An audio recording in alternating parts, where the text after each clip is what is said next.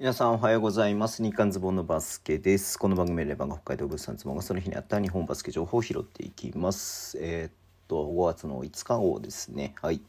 えーと、ビーツのね、プレーオフが始まりまして、今日2試合やってました。まず、越谷のパーズと西宮ストークスの試合は64対71、えー西宮ストークスが勝ったというゲームだったんですけど、僕もね、見てたんですけど、まあ前半見てたらね、あのー何、えー越谷のが結構リード広げていたので、このまま行くかな、さすが、まあ、ホームだしなとかって思って見てたんですけれども、西宮がね、えー4クォーターで、逆転しまして、えー結果的にね、この7点差つけて、最後もね、ちょっと越谷に追い上げられるような感じになりましたけれども、えー最後までね、えー譲らずという感じで、ね、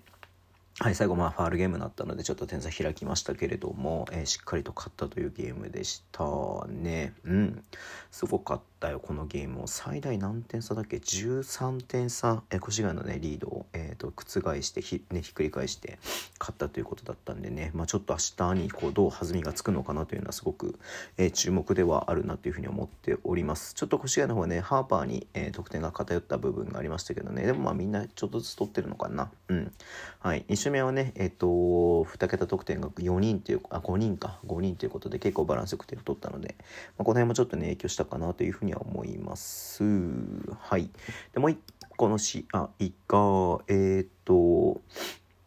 えー、76あごめんなさい、えっと、長崎ベルカと熊本ボルターズの試合76対73でね、えー長崎ベルカが勝ちましたけどこれもね前半見てたらえっ、と結構点差開いてね17点ぐらいか、ね、開いて、えー、と前半終わったので熊本このまま行くだろうなと思ったら後半からね、えー長崎のディフェンスがめちゃめちゃ強度上がって、えースティールも結構したんじゃないのかな。スティール10本あでも熊本は11本してるのか、まあ前半もあるのかな。うん。